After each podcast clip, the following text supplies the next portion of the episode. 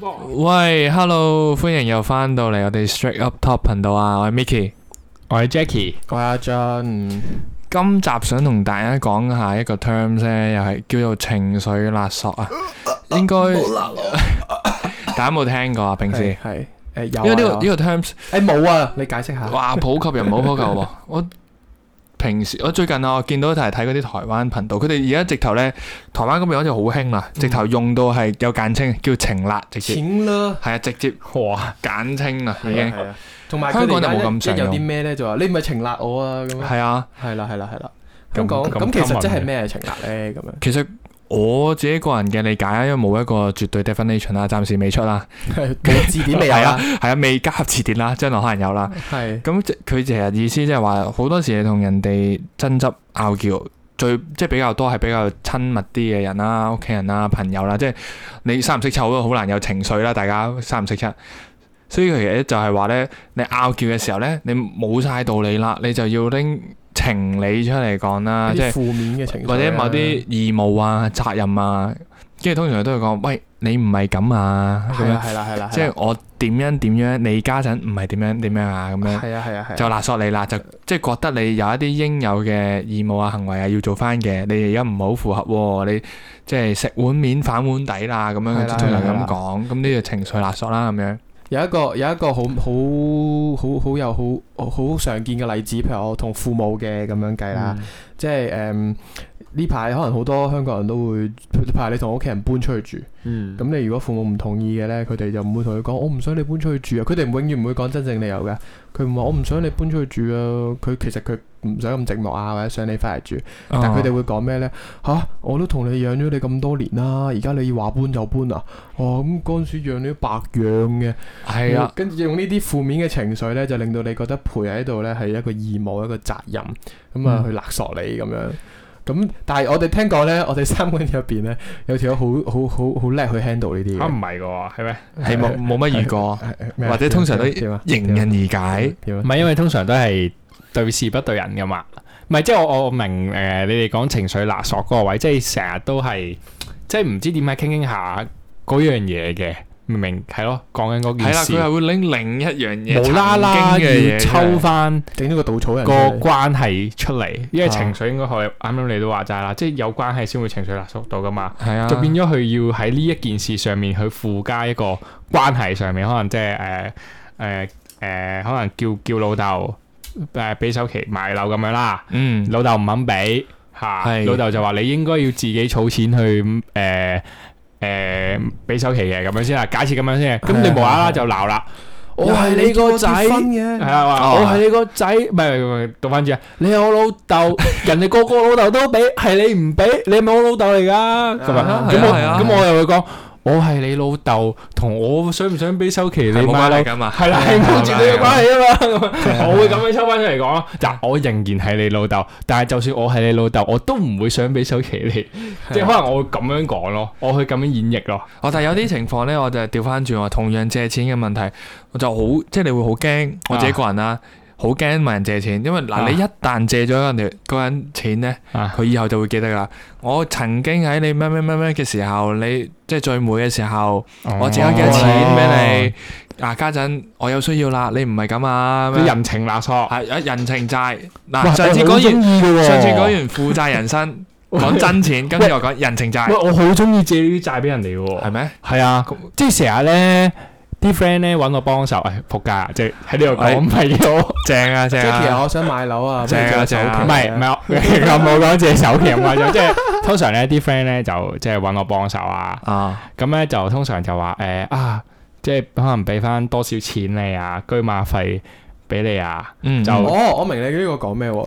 即係你做咗好人先咯，咁人哋就會記住你一個好人，咁就會幫唔返係你。唔哦係，你啊聽我講下先， Godfather 誒唔係㗎嘛唔係唔係唔係，我要我要扮演勒索者啊我而家。哦，嚟啊咁嚟啊嚟啊佢佢哋通常就話要誒俾翻幾多居馬費俾你啦，咁但係我有我自己覺得就係咁樣，我我計數啦，屌，即係你俾嗰幾百蚊居馬費，即係哦夠搭的我士知啊定係咩咧咁樣？咁我就話索性唔收啦。拍拍膊頭，我就話係啦，拍拍膊頭就話，嘿，一世人兩 兄弟嗰少少錢唔使俾啦，其實因為經過一輪計算咧，你發係現覺得唔抵，你 wave 咗佢咧，冇其錯實仲抵，系啦因，為你有個勒索嘅冇價錯，值喺入邊。冇錯，冇我錯。呢個條佢話冇遇過勒索，但原呢來個自己勒唔係索喎嗰呢個個。係啊係係啊係咪聽埋講嚟先？咁我咪唔收佢嗰個居馬費啊？係咪先？咁就真係做，唔係我真係會盡心幫佢幫佢做好嗰樣嘢嘅。好啦，做完啦，我會記得我會幫過佢咯，嗯我會記得我會幫佢嘅。好啦，袋住個人情債先，袋住啦。係， 哦過到三五七年，突然之間醒起有嘢要幫我，就揾翻佢。冇呢件事啊。喂，一世人兩兄弟，我依家要買樓通常喎，通整常住幾十皮你先。到時嗰個佢仲要係起晒釘嘅， 你收嘅。啊哦你你要諗翻一個係個個 return 嘛，你而家要收翻個 return 啦，咁個 return 梗係要大過個回報啦，所以你變咗要佢幫嘅時候，嗰、個嗰、個嗰、個人情要大翻當年嘅人情先得嘅。哦屌！原來有個專業嘅綁匪喺 度，我以為佢冇遇過，原來佢專業綁匪嚟但嘅。係佢嗰個咧唔係，又唔又係唔好係係情緒勒索嗰種。人情。勒索依家佢咧就係一個好識去去去去處理嗰啲幫人際關係係啊，幫人。唔係，但係問題題係有時候佢係諗得好長遠啫，純粹。啊，長遠啲但係去情緒諗勒索好短，咯。好好短㗎。哦唔係同埋有時會收係咪唔翻噶嘛，係啊係啊。即係啊即係你冇遇過即收係你翻連個啦居馬費係啊， 暫時都未收得翻。幻 想幻想中你係啊幻想嘅睇世太唔係唔係一嚿嚿啊 添，你幻想嘅世界太美好啦系。啦，即系依家系連居馬費又冇啦，個人情債又未出得 快啦，但系幫人就真係幫咗噶，力又出咗，大家都知 Jack 係一個好人嚟。唔係佢本來咧就係睇得 Godfather 太多，就派派多啲人情債出嚟碌多啲卡，可以第時可以碌啦。點知原來發現自己變咗啊全同部都係 bad debts 嚟嘅，變全咗部都童收子唔翻。軍， 只係有行一線，由 Godfather 變咗童子軍，變咗 Boys Girl 蛋蛋而家。大家要幫咧，都即刻揾 Jackie 去幫手。俾個熱線啊 大家， 但係情情緒勒索唔係呢種嘅，即係情緒勒索有有啲似譬如咩咧？你老闆叫你放工，啊啊啊 Peter 幫我幫我呢份 report 聽日要，跟住就哇好我咁七六六點半先俾嘢我做，哦係啊，跟住跟住你就會覺得我想走喎、跟轉住個佢頭又可能啊約咗女朋啊友食生日嗯飯咁樣。係啦，你老闆然之後佢扮咩？佢就嗱，其實我都知唔係招，唔係唔係唔係咁妥當嘅，但係我知道你好可靠噶嘛，你啊你係做得到㗎，你上次都做得到，我冇睇錯你，你應該得嘅。嗯啊，即係施加一啲對呢件事，即係將件事件咧賦予咗啲情緒俾佢，令到你覺得你唔幫佢做咧，有啲愧疚啦，啊嗯嗯嗯有啲唔好意係思係啊。咁咁然後你就啊，佢都咁講啦，而佢又係一個你嘅上司咁位置喎，然之後佢又白係啦，佢話嗱，我睇好你，你可以做到呢個噶嘛，你上次都做到噶嘛，其實你唔緊要㗎，你俾心機做就得。不過咁喎，你做唔到，你同我講喎，OK 嘅喎呢啲嚇，咁咁我份嘢聽日要啦咁樣，咁然後佢就走咗啦。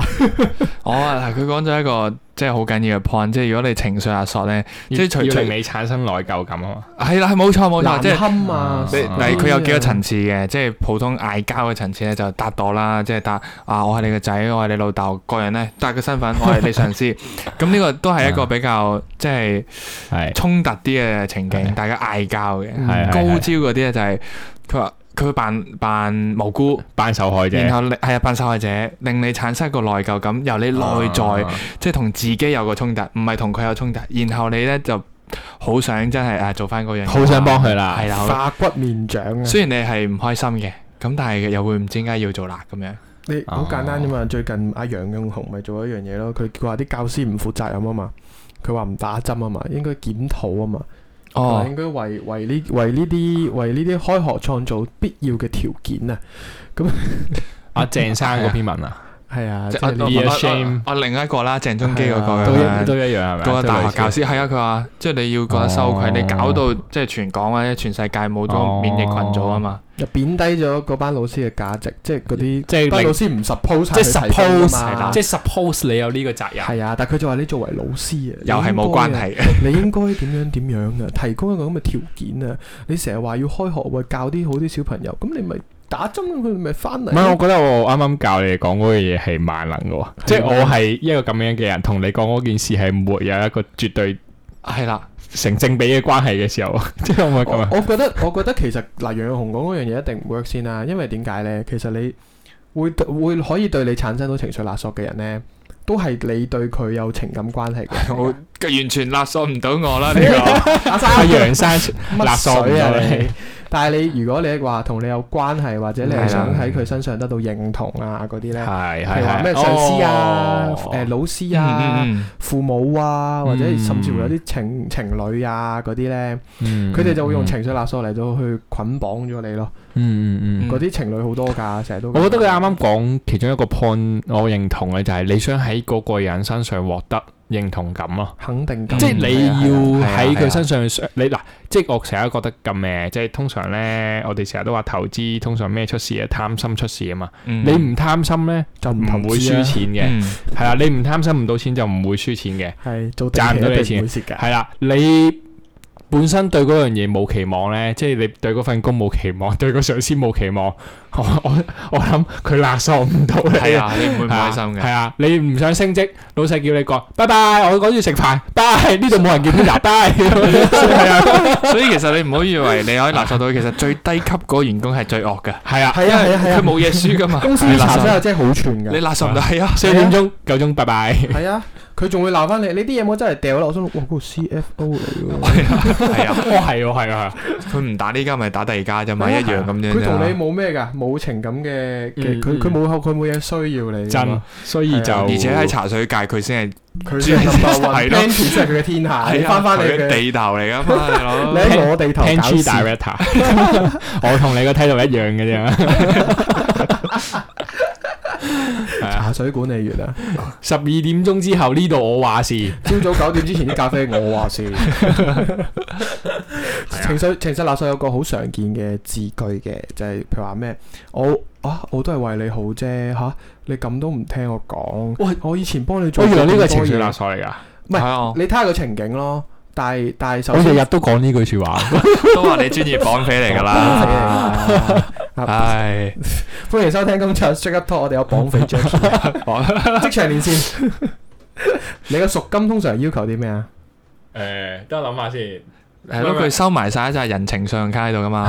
唔係，等我諗下先，係咯，或者啊其實你啲人情信用卡你決定要碌啦，其實你就情緒勒索緊你要碌嗰個人咯。係啊，佢就會覺係得啊哦，佢之前唉咁樣，佢嗰陣時唔係咁幫過我，咁佢就會覺得嗯咁好似唔係咁好嘅喎，咁你就令到一件事附加咗啲情緒價值上去咯。哦我唔係即係嗱咁樣講啦，即係我日日都講呢句説話，但係我日日都同我老婆講嘅啫。即係日日都勒索你老婆 啦。因為有時嗱，佢可能誒玩手機玩太耐，咁我咪同佢講話唔好玩咯哦。跟住下一句就會答哦，下一句就答一句，即係。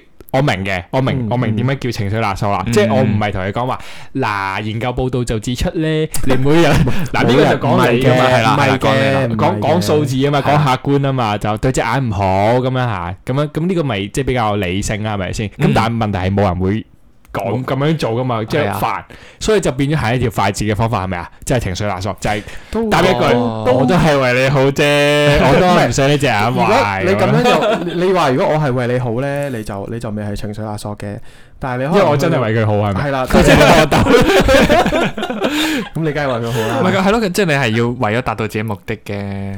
但係如果你話哦但我貶低你貶低佢，或者你你可能同佢講一啲，即係其實講到尾情緒勒索就係引起對方一啲內疚感係啊啊、不不安嘅感覺。我明啊，我明啊一啲負面嘅，情緒我即刻諗到，即係你同佢講，你咪繼續玩手機咯，你玩耐啲，你慢咗咪又係我照顧你啫 嘛。係啦係啦，啱啱就係想講呢個，好明顯佢都有做開啦。係啊。你即係諗到咩啊？你但係 我我嗰陣時咪話，你隻眼唔好，點樣湊阿 B 啊？咪又係 我湊。 exactly 係 啊，exactly 成個句子。 我即刻調到個綁匪出嚟啦。原來原來我成日都係係綁匪，唔怪得冇人啊勒索我啊，隱性嘅綁佢，隱性綁匪。啊情緒勒索喺情侶喺上司好常見嘅，好講屋企人啊啊，屋企人比較多。但係呢個其實好多時候都有講喎，呢個係一個好有效嘅溝通方式嚟㗎。嗯點點有辦法？如果唔有效，啲人就唔會用啦。你諗下嗱，佢頭先講嗰樣嘢㗎嘛，哦，係你咯，咪啊你係咯長篇大論同你老婆講，唔好睇眼，唔好睇夜晚睇手機啊，青光眼啊，研究指出啦，乜乜柒柒㗎。最咁直接啊嘛，最快啊嘛。你但係你一講同佢講嗱，盲咗阿 B 冇人湊，你要佢行晒成個邏輯推論嗰個 flow 咧， 係好耐噶嘛。嗯直接一句令佢覺得揭中咗佢個腦入直入面，個內疚感，係啊直入內疚感，即刻佢就行動啦嘛。同埋呢個呢，其實真係有有得解嘅，即係心理學。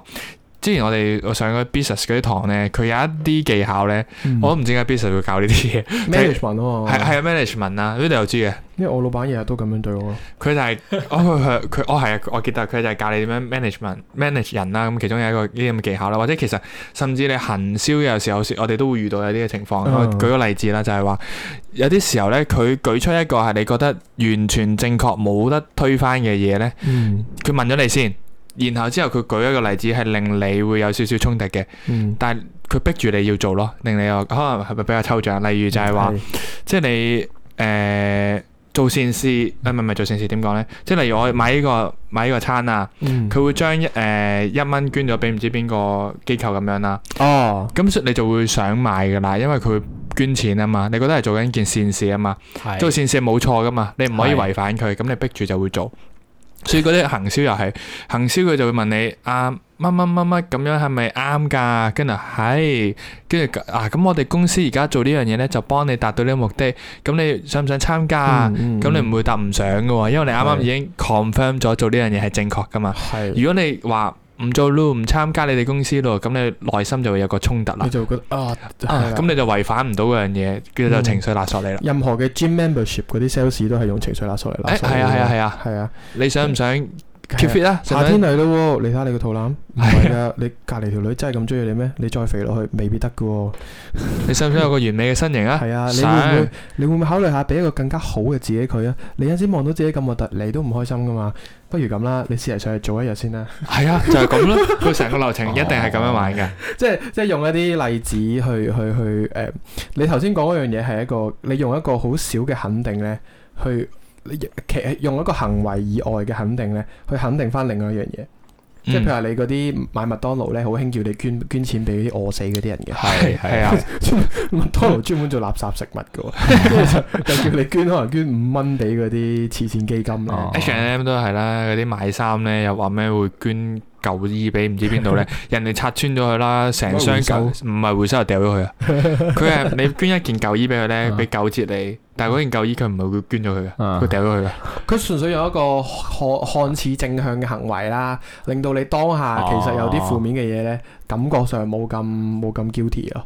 係啊係啊係，即係即係環保概念啦，係咪哦啊？嗱，最近我環保有個概覺念得好啫戇鳩嘅嘢㗎，我嗰日我今日去食飯啦，去牛角食飯，我竟然發覺一樣嘢咧，佢哋有植物肉咯，哦，Beyond 燒 Meat 肉飯。 我心諗嚇，即係點啊？俾啲食素嘅人入去食牛角有得食 啊？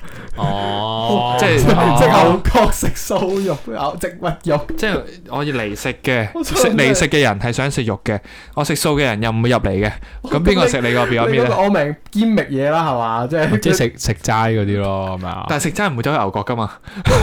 唔係啊，我即係我覺得食齋都係類似你啱啱講嗰樣嘢，即齋係燒鵝，唔係即係係咯？點點解要齋燒齋口不喎齋心。齋叉燒哦，係咯，係啊好奇怪。你齋知口不跟住齋我，心。因為前排我我屋企咪有啲事嘅，跟住我咪哦要食食食齋食一個月嘅，對對對，跟住咧我食即係阿媽特登買啲齋翻嚟食咁樣啦，跟住我食完咁鹹嘅，即即係清啊嘛，即係嗰個嗰個 concept 係即係你食齋係你要清啊，嗯你要咩咁樣噶嘛，咁我食完仲鹹過平時食燒肉咧，即係食完係因為佢佢哋冇味啊，驚加好多調味料落去咧，令到佢好有嗰種遮。住咗係啊，佢好有菜嗰種感覺。哦嗰嗰種質感啊，或者味道，做好多處理嘅方法，即係又炸又剩啊，咁樣去做出原本嗰種嘢感覺。油炸晒，但係我一食落去，我就同佢講：哇，肯定唔多健康又啊。要有翻啲肉味喺係度。跟住咁樣係啦，跟住我真係 search 咧，係真係唔健康咯，唔健康㗎啊因為佢有好多處理手有法。炸好多調味料又成係啦咁樣㗎咁嗱，即係有啲人可能佢食齋有唔同嘅目的啦，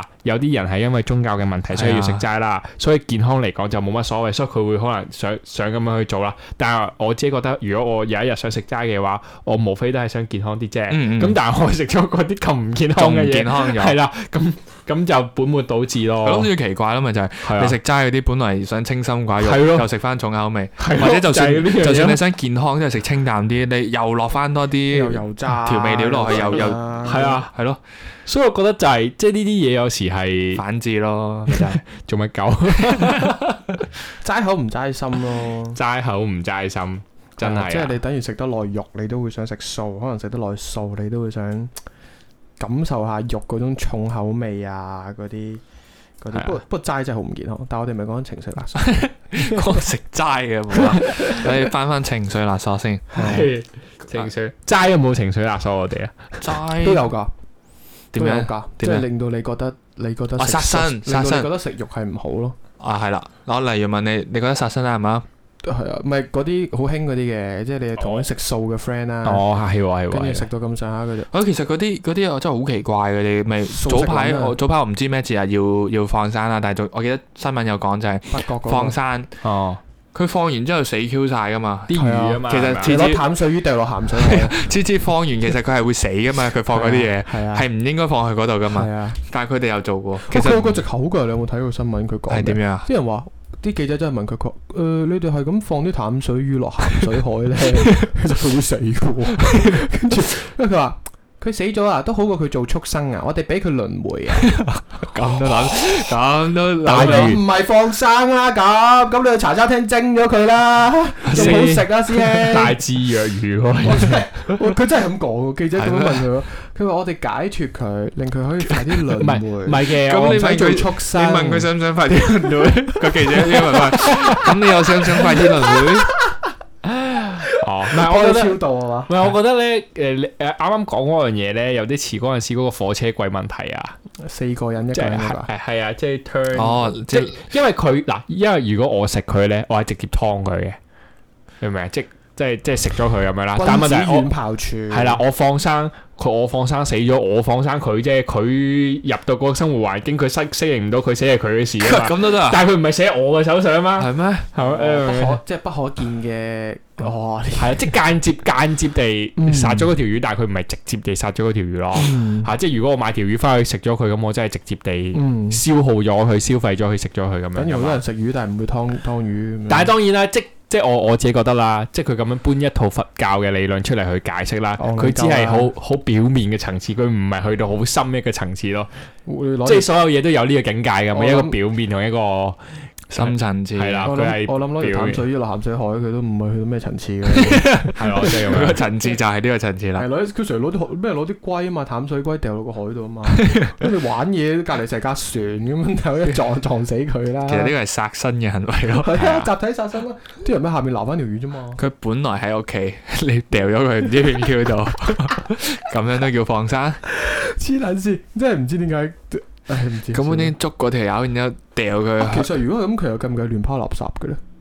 咁但係唔係垃圾啊？係喎，唔係垃圾，嗯，即即係你掉海海洋生物，即係掉落海就唔係垃圾，唔知啊，算啦，好哲學啊！你啲題目研究啦，由佢啦。唔係講緊情緒垃圾，去到咁哲學嘅境界講翻情緒㗎。勒索，佛情侶學之咯間喺咧。度，情侶之間有樣嘢好成日情緒勒索嘅，就係嗰啲喂啊，如果係咁嘅話，咁我哋分手啦。即係佢用分手呢個咧，去到去到好似有條有把刀行住呢條頸咁咧，又係一哭二鬧三上吊有啊，係咪 啊？啊，即係好多呢啲噶嘛，嗯即係啊你嗯你唔陪我去，你唔陪我去海洋公園啊，我就我就乜乜柒柒啦咁。但其實呢啲全部都係情緒勒索嚟噶嘛，係啊，係啊，即係你唔洗碗我就我就唔煮飯咁樣。 咁可以點解決咧？點樣我諗其實拆咧？呢啲任何你攞你唔做 A 我就唔做 B 呢啲所有嘢你就將嗰件事變成嗰啲對等價，好似一個等價交換我咁。我阿媽都成日咁樣對我，我諗翻起，你唔唔怪做得。 A 就唔做 B 咁樣啊哦，嘛我原來俾阿媽勒索得佢同多，你所以講我咩就由細清到大咧，就清到唔我諗好多華人社係會就係家庭由細唔唔到大係都 A 就係咁樣 B 咯。哦，係啊，係啊，係華人係比較多，因為嗰啲外國人佢係即係養你去到十八歲，你啊成年咧就放你出去，就又唔會話咩啊要養兒誒防老啊，你乜鬼啊即係俾家用啊，第時又要靠你啊咁樣，冇呢啲好興 concept 噶講嘛。啊嘛，你我哦阿媽媽有冇叫我俾俾係家啊用嘅？佢嗰陣時係咩咧？類似就係、誒。你試下洗碗啦，即係嗰即係嗰啲啦，哦即即係你唔哦即係你你你你唔讀書，又唔係你洗我碗，啊你梗係唔知啦。即係類類似或者我哦我啊唔洗碗啦，咁啊，你唔係咁樣同埋啲你做啦咁樣嗰啲啊哦呢呢。個可能唔算，唔知算唔算情緒勒索咧？佢哋好中意就係講話，你仲後生，你試下到我呢個年紀再試下。咁但係我有排都到唔到佢嘅年紀啊嘛，我到佢個年紀度。冇得拗啦，已即經係 touch wood 講句，佢唔喺度 噶啦嘛，咁我拗噶嘛，點 拗啫？除非我一下變到個年紀又做唔到喎。拜山度講，到啦到啦到 啊所以呢啲咪我哋就係永遠都即係同即係 I mean 有時即係當嗰個傾偈啊 conversation 去到呢啲位咧，拗唔我到哋㗎男仔就係應該理性啲去去講嘢噶嘛，跟住我哋就傾唔到呢個 point 啦，就係、但我覺得理性係冇辦法拆解情緒勒索嘅。係如啊，果如果一個成功嘅情緒勒索呢，佢係會令到你個人即係你冇辦法戰勝你嘅內疚感啊，你嘅因為你個對嗰、對嗰件事情緊張啊嘛，嗯你對嗰件關係緊張啊嘛。你老婆有冇嗱？索你咧嗱，我呢度就係想講即係男女啦，好多時候就係又係有啲嘢你係唔會身處到佢嘅角度，佢就成日話你身處我角度諗下啦，即係例如誒、你你男仔唔會嚟 M，你男仔唔會生仔，你呢啲想係情緒勒索嚟嘅。你唔你係你你呢老婆一冇呢一講句唔係，但係睇下佢攞咩嚟到係啊去去去去令到嗱，你例覺如得佢焦話慮。幫你生咗個仔，係啊，你試下幫你試下生個仔啊，係咁我點試啫？試成世都生唔到噶啦，係點生啫？係係咁點拗啊？咁樣咁係咁實有嘅，咁實有個仔個仔又唔係你生，係咯，嗱，即係嗱，你話我明啊嗯你話誒，誒，我我個同事曾經講過例子就係話，佢同佢個奶奶拗咯，就係話誒帶個仔出街，跟住佢開始奶奶就話要俾件衫佢着，跟住佢阿媽又話唔俾件衫佢着，跟住搭着衫個就驚冷親，唔着衫個就話咁熱着衫又焗到佢又出又汗又嗯病，跟住第時又身子又虛弱， 嗯跟住點拗咧就係咁樣，嗯，跟住佢咪話又唔係你生個仔，又唔係你，你梗係咁樣啦，咁樣點樣咁啊？哦，跟住誒，跟住佢又話咩？即係佢係奶奶咁樣，又搭佢奶奶個朵咁樣拗嚟拗去啦嘛。係啊係啊係啊。咁呢個情哦況，我明啊，所以咧通常遇到呢啲情況有嘅，成日都會有呢啲情況嘅，嗯即係通常都係誒邊個湊阿 B 啊咁樣啦，咁大家都忙啊，有壓力啊，咁可能未必嗰一下想湊，跟住大家啲火就嚟噶啦嘛，咁、嗯就會跌咗入去呢啲咁嘅。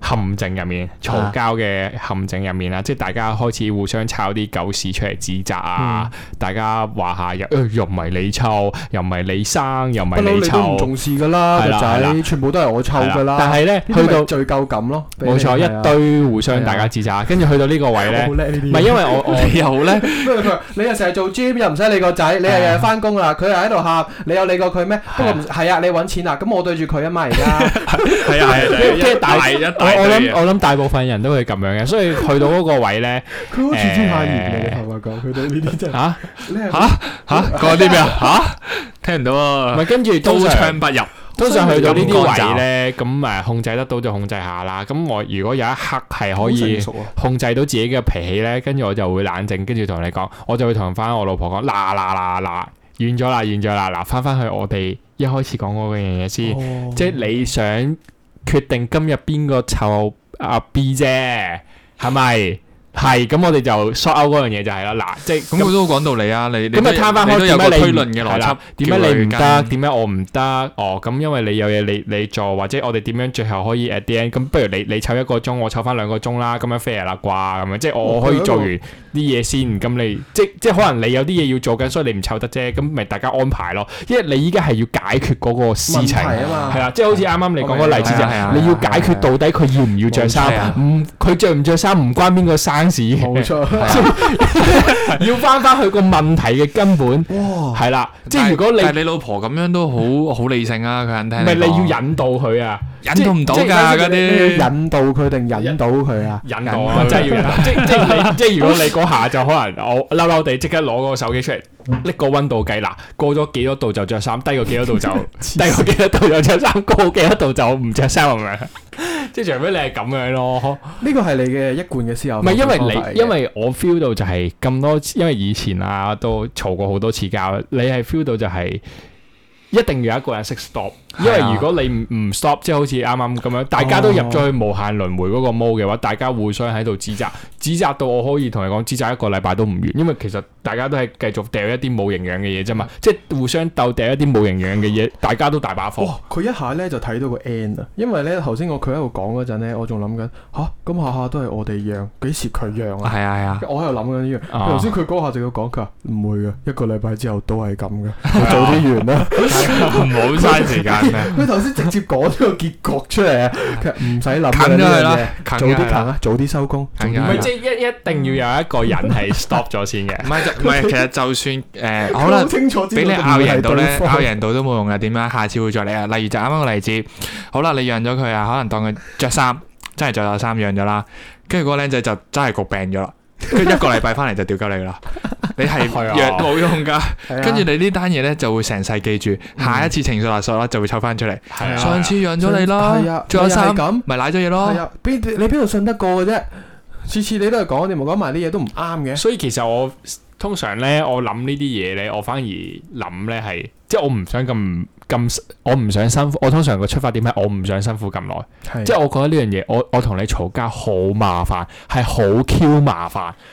咁其實我我即刻就會切入去諗就係咩？你、嗯你究竟想做乜嘢啊？你嘅目的係想做乜嘢啊？係咪我解決咗你想解決嘅問題，你就唔會煩我？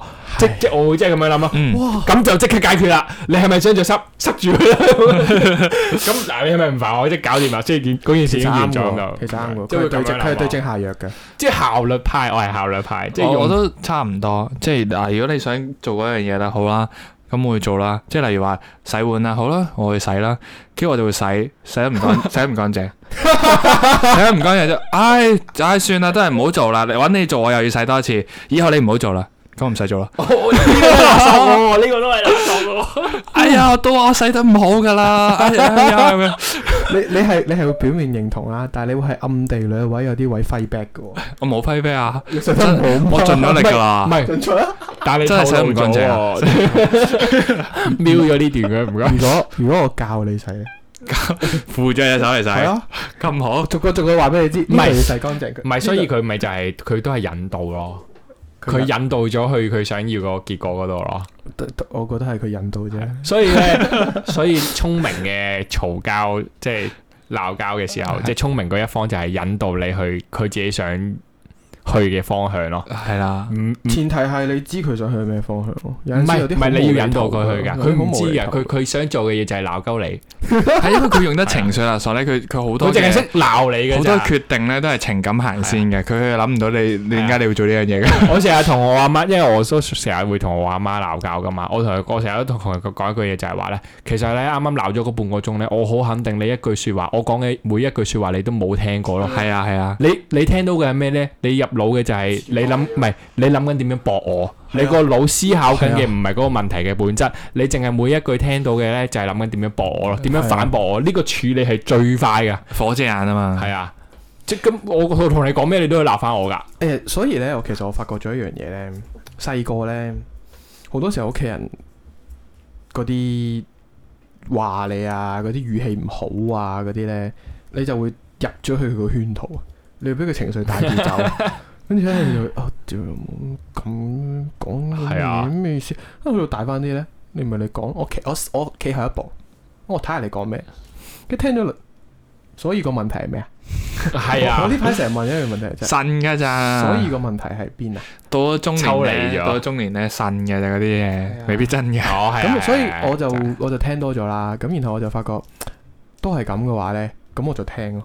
as long as 嗯佢唔係 target 去我度啦，嗯即係你你你你你點樣咩都得，但係你唔好再嚟咧嗰個放負放落我度，係啊係啊，即係你可以講你點樣嗰啲嘢點樣影響到你，甚至乎你可以話我啲嘢好亂咁，嗯係係係係，但係你唔好同我講咩，你啲嘢好亂，你成世都係咁啊 你，冇變過啊我你。喺佢中成成日嗰啲咧情感行先嗰啲嗌交咧，成日都通常咧以誒前都係成咁日啦、永遠啦、成世啊哦嗰啲嘢咧係變變咗好 long term 嘅，即係啊係啊，你永遠都冇你個感受嘅。可以應用晒所有嘢。你係啊永遠都係咁。你從來都係咁 嘅，永遠都係咁嘅你，你次次都係咁嘅，你以前唔係咁嘅喎。所以我 突然之間發覺，咁情其實情緒勒索呢個 term 其實係一個都幾 general，即係解釋緊一個偏離咗呢個溝通嘅正確方向嘅一個 term 嚟哦㗎。，係啊，情緒勒索唔係一個有效嘅溝通方式嚟嘅。我我我最近發現一樣嘢，就係好多人冇好好地要溝通，佢講嘢係用只心係要講嘢咯，哦，即係佢唔講佢係想講嘅嘢啦。係啊，佢唔係要促成一個對話咯。促成個對話係啦，你對話你傾偈係我我講我嘅意誒、呃立場意見，你講你嘅立係啊場意見，基於呢樣嘢 build up 上去傾噶嘛。如果唔係，我哋幾廿分鐘嘅 podcast，咦，我哋就係之前嗰個我唔記得咗之前 podcast 有冇講過呢樣嘢喎？講溝通有嘅時候有有咪有有有我有冇講過話點解我哋人類係兩隻耳一個嘴啊？哦，有啊有有啊啊又有啊，哎哎呀呀，active listening 啊嗰啲啊係啊嘛，因為溝通更加需要嘅係聆聽聆聽而唔係講啊嘛，係啊。喺尾尾講嘅，我記得。你喺最尾柒 咗講添咩？好老土嘅， 其實冇晒貨啦！我啱㗎哋講嚟講去都係呢係啊出咗張圖㗎，你嘅好似仲要係係啊啊，唔記得咗，你呢個係圖嚟㗎，我有記圖得㗎，你嗰個好似係係啊，但係就係即係你好多人點解會用情緒勒索咧？佢就唔係要好好地溝通咯，佢所謂嘅不停講嘢係已經係想勒索你啦。釋放能量㗎咋，啊即係佢佢你講咩佢都唔係嘅，所以到到你一翻到去轉翻轉頭問佢個問題喺邊啊？嗯，不過呢啲我覺得係即係有分幾個層次咯，即係你呢個就好似啱啱講係即係屬於低層次啦，宣泄為主啦。嗯第二個層次就係即係老細做嘢，佢真係想目的性冇嗯誒，即係想你要挾你或者令你內疚，而做到佢嗰個效果啦。係咁呢個就個就係 manage 嘅係啦，手就段唔咯係宣泄啦，哦佢真係想達到目的係。係啊，呢啲勒索就冇得冇得傾㗎哦，咁係喎。咁如果你咁講，其實睇你識唔識巧妙咁樣運係咯，用啊就變咗唔係溝通咯，就變咗係學學你話齋一個 manage 一個 skill 嚟嘅喎。係 skill 嚟係㗎， 即係你用得好係，對峙啊！即係喺呢個誒 manage level 嘅層面談判係，如果你可以係啊談判，如果你用得好呢一種 skill，即係語言藝術啦，我哋叫做，反而可以更加高效率去去 manage 你班員工。係啊係啊。我如果佢最咪近谷針嗰啲咪就係咁樣啫最嘛。近最近學咗一樣嘢啊，有樣嘢即係啲老闆，即係呢排啲老細誒、呃向上壓落嚟，有啲辛苦啦。係咁啊然之後同啲同事傾，跟住向話上壓落嚟。好重啊，捽你啦，即係捽你得啦，啦，即係即係 push 啊你啦，騎你啦，即係。係啊。咁咁然後個啲同事就提咗一樣嘢，佢話老闆對落嚟嗰啲咧叫做向下管理啊嘛，啊你要試下向上管理，啊！係啊。之前講過啦，嗰啲有講過啦 expectation 我我 management 哋嗰有啲講啊。過啦嘛，咁你哦你講下你有有咩個分新別啊？字，有個新字 expectation control 嘛，類似佢就話你呢啲叫 upward management。佢話你成日做埋啲咩咧？就係、舊事嘢咯，做埋啲冇事冇事， 跌刀跌咗把跌咗把攞把刀屎巴乸啫。攞把刀出嚟定係喺度玩蝴蝶刀？唔 你繼續。係啊，即係誒、呃譬如話好多時候翻工咧，啲好新嘅人咧就會有個咩咧？唯一好想努力去得到老闆嘅認同咧，就會過度咁樣應承，啊唔哦得，哦哦即係過度乜都咁話樣，好。乜都話好 O K O K，冇問題。就表現不足，哦，即係話譬如話我俾份俾份 report 你，俾份圖你。嗯，聽朝交，跟住啊得我盡做，今晚之前俾你。屌，你做咩要 commit 今晚啫？其實唔需要噶，佢都要聽朝，嗯聽日可能十點鐘先要啫嘛。咁你咪聽日慢慢整咯。嗯但係你就今日做，結果點呢 p u s h 自己 push 得太勁啦，做唔切。聽日做得好攰，好攰，夾硬接俾佢。跟住勒呢索咗自己喎， 跟你自自自 己推自己得勒太盡，索咗自己 喎。自己推得太盡啦。自己勒結果索你自就己點咯。咧？你就 over promise 咗係 under deliver。呢個佢話你係你向上 manage 得唔好咯，你反而應該做嘅係點咧？你同佢講，哇，有啲難喎、我盡量啊啦、睇下聽日中午之前俾唔俾到你啊。咁然後佢就話中午啊，我十一點要喎咁樣，咁佢我盡量俾你啦。咁呢個時候你十點俾到佢咧，哦，佢就會覺得好勁喎。啊係啊係啊係，呢呢個要個要咩？係 manage。啊係啊。之前講過咯，係咯係咯係咯之前嗰 manage 個可以嘅 cut ex- Q 晒佢唔啦。係，即係都係唔係你嗰個都都有 manage 嗰個 expectation 啊嘛，你係啊一定要係啊係啊唔好唔好令到佢對你期望過高嘛，一定係要，所以成要日可持續啊，係啊，所以成日都話講嗰句嘢就係話一定得 work 噶嘛，百搭噶嘛，就係咩咧？有啲難，但係我盡力做。啊哦，嗱呢呢就唉，你唔好講到，唉輕鬆啦，轉頭俾你一個鐘俾佢做唔到咪，即係柒到柒到我記得爆呢啲都係少少情緒勒索，即係係啊，係難嘅，難幫下你啦。咁盡有力有少少幫人情喺度咯，係又啊你對對老闆嚟翻個情緒勒索哦係啊，無論嗰樣嘢，好忙係喎。啊不過唉，你唉冇錯係你係啊幫你搞，幫你搞。無無論嗰樣嘢係難做又好，易做又好，總之你講咗都加呢句呢句咧就實冇死噶啦，我同你係講，啊，係啦，我記得 Jackie 之前話翻新工點係解啊其中一個原因就係因為佢要 reset 呢個哦係 expectation 啦，啊你嘛就曾經係自己勒要索格自式己化嗰個係啊，就係係啊 over promise 失太多啦，呢啲係啊呢啲真係咩啊？老豆標仔心啊，邊個教熟噶嘛？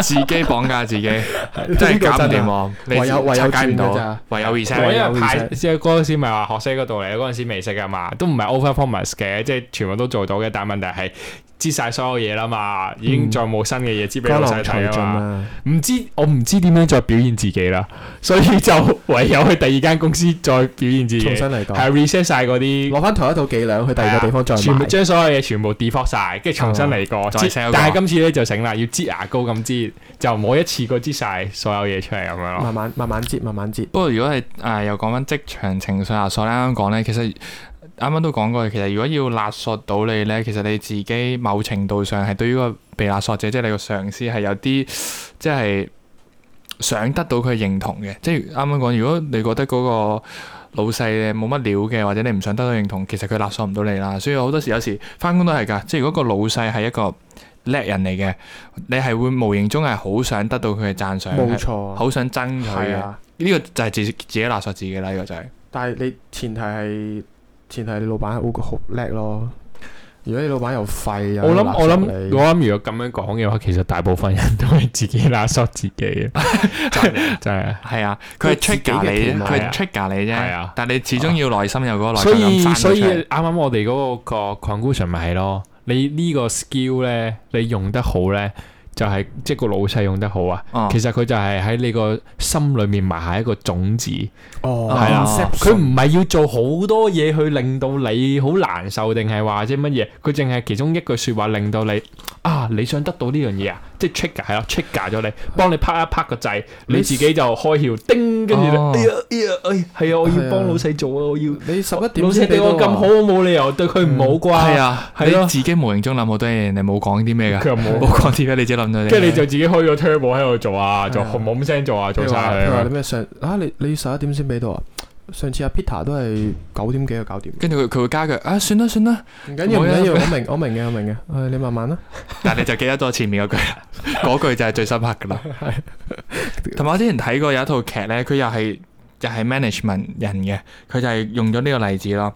佢係一套講海盜嘅一個劇嚟嘅，叫 Black Safe，即係黑帆啦。咁我哋睇下，佢其中有一幕咧就係講到嗰個卡洛係船長咁嘅角色，咁啊派咗有一個人一個僆啦去做某一樣嘢，咁佢就俾對家收買咗做反誒二五仔啦，反骨咁。雙面間諜，係啦，跟住但係失敗咗啦嗰單嘢，咁所以嗰個船長冇事最後，咁啊，咁啊最後冇，sorry，跟住之後啦，到嗰個船長咧要做一壇大嘢咧，去搞翻對家，啊，跟住佢就要揾一個好重要嘅角色去執行嗰個任務，即係佢成壇嘢咧係一個好重要嘅角色，miss 咗佢就唔成個船隊都可能瀨嘢噶啦咁樣。嗯，跟住佢個副手問，即係去到嗰個 moment 啊，佢臨 action 嗰下，佢問嗰個船長：你今次派咗邊個做呢個咁重要嘅角色啊？即係冇咗佢就唔得噶咯喎。跟住話我派咗啊邊個邊個，就係嗰個二五仔。跟住嗰條友就好奇怪吓，佢二五仔嚟嘅喎，點解你派佢啊？唔派啊邊個啊？嗰、個仲叻啦嗰個。跟住佢話，因為做呢壇嘢咧，最緊要嘅唔係嗰個能力。而嗯係嗰個人嗰個忠心嘅程度，咁嗯但係佢話：咦，佢二五仔嚟嘅喎，點解佢會忠心啊？佢話就係因為佢好仰慕呢個船長，即係佢係好想做一個叻人啦。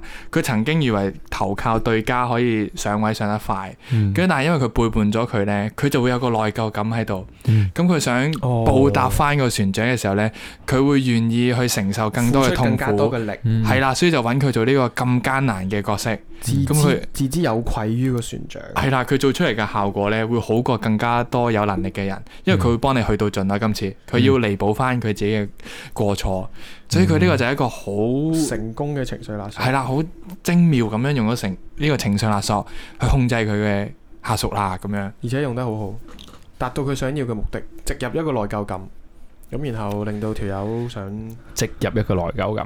係啊，所以最後總結啦，就係情緒勒索咧，即係如果你係俾人勒索開嘅，或者成日中呢個陷阱咧，你而家聽完呢個咧，可能我哋了解多咗點樣去避過呢啲。